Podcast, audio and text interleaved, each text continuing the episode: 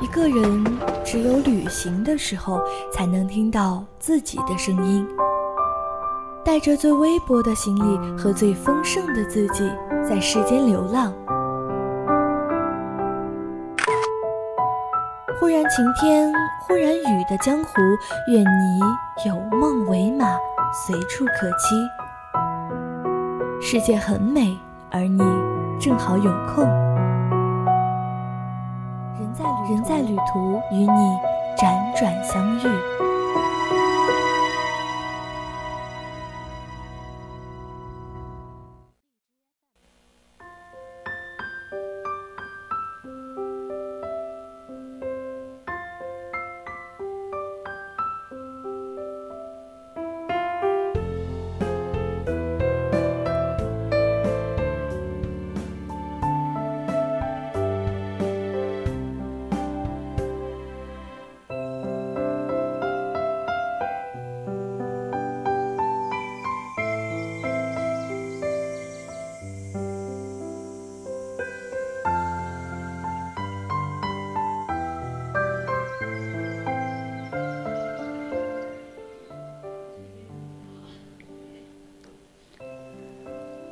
来到高邮，第一站当然要去久负盛名的余承义。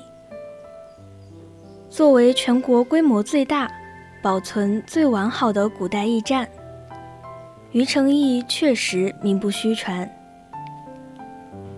除了历史景观，更难得几分闲趣。从高台上眺望，零星树叶飘落。止于一片金黄色的静静，在京杭大运河旁，离日落最近的地方，便坐在这里当个小小的影子吧，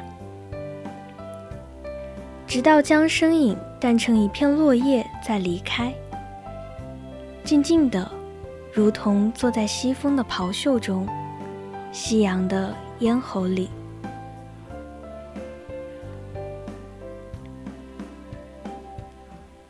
下一站便去坐落在运河中央，皇家的恢宏与退隐的红尘静谧并存的镇国寺吧。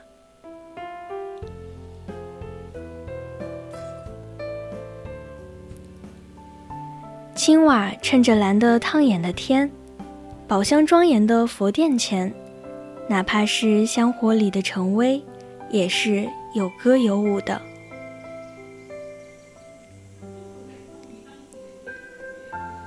既然是去流浪，怎么能不追逐风的迹象？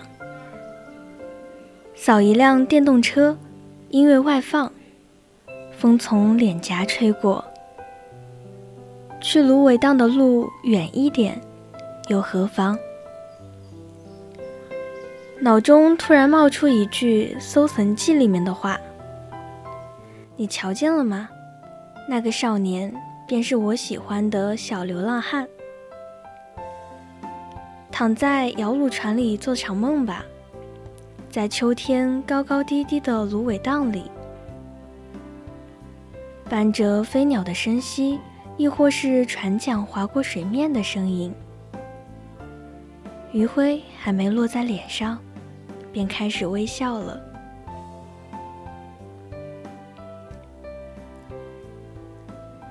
漫步在高邮城中。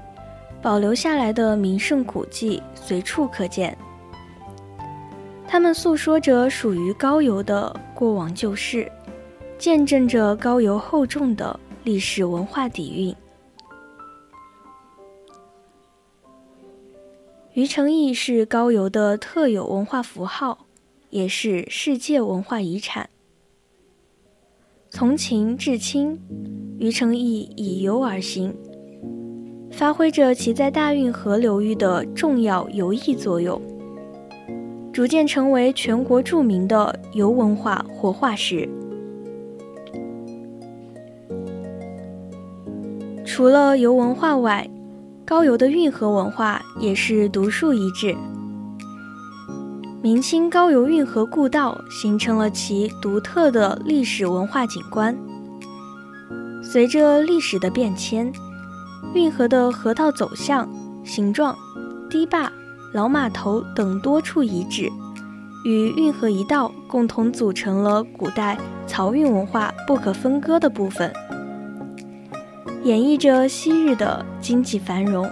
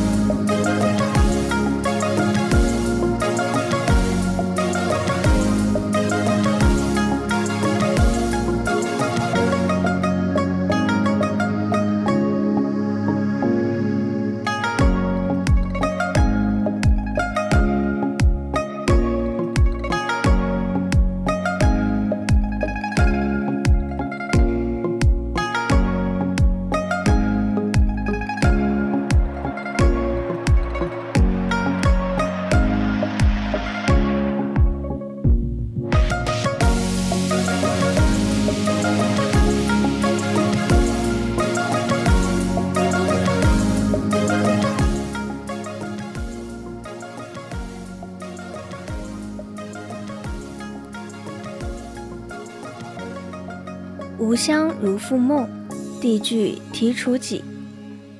还以万顷湖，瞻天似无壁。这是宋代文学家秦观对家乡高邮最为形象的描绘。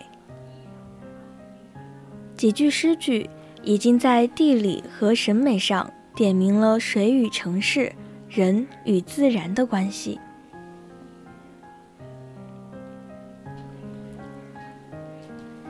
这个县级城市有着得天独厚的水资源，拥有一片广袤无垠的大湖，世界上最长的人工大河沿城而过。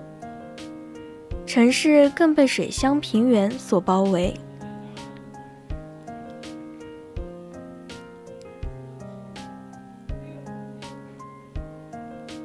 上善若水，因为有水。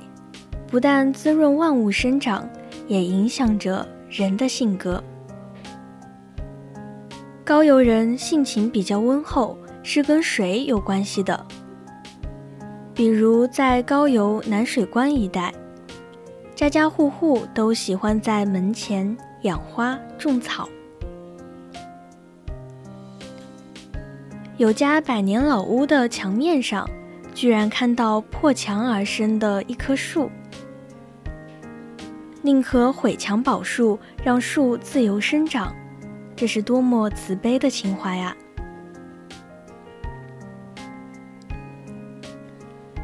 如今在高邮中山路一带，依旧保留着前门临街、后门小河的格局。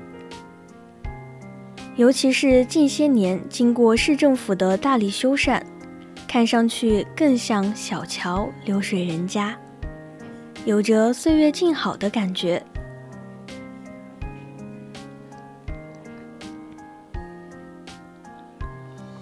说到水，不能不提高邮人引以为傲的高邮湖。高邮湖是全国第六大淡水湖，江苏省第三大淡淡水湖。它碧水浩渺，蒹葭苍苍，生态葱茏。曼妙神奇，生态优良的水域为野鸭、白鹭等小生灵提供了充满活力的绿色家园。麻鸭、鱼蟹还有大闸蟹，每天上演上演着速度与激情的游戏，把这片湖的鲜活与生动释放得淋漓尽致。那双黄鸭蛋便是出类拔萃的运动成果。从袁枚的“烟蛋以高邮为家”，到汪曾祺“曾经沧海难为水，他乡咸鸭蛋”，我实在瞧不上。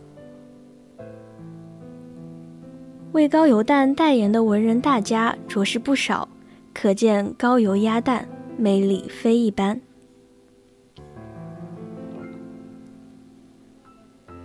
高邮就是这样一个苏北小城，乖巧、含蓄、宁静，像小家碧玉，养在深闺。若不是你亲口暗访，他是不会抛头露面的。建成两千多年，保留古迹众多，至今没有大张旗鼓的开发旅游，只对幽寻探访者真正知音，含笑一语。这样的地方怎能让人不怜爱？游城古意悠悠，只有你亲自来寻。才能感受它的悠远绵长。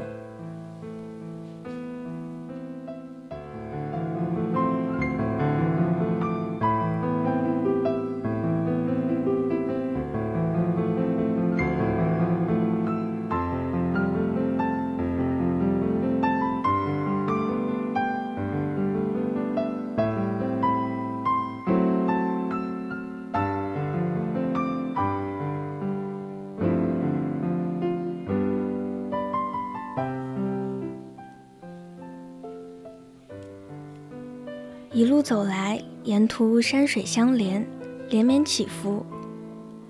朦胧的远山笼罩着一层轻纱，在浩渺的云烟中忽远忽近，若即若离。看到此场景，脑海中便只剩下一句：“此景只应天上有人间，能得几回闻。”今天的人在旅途到这里就结束了，我是主播满月。我们下期再见。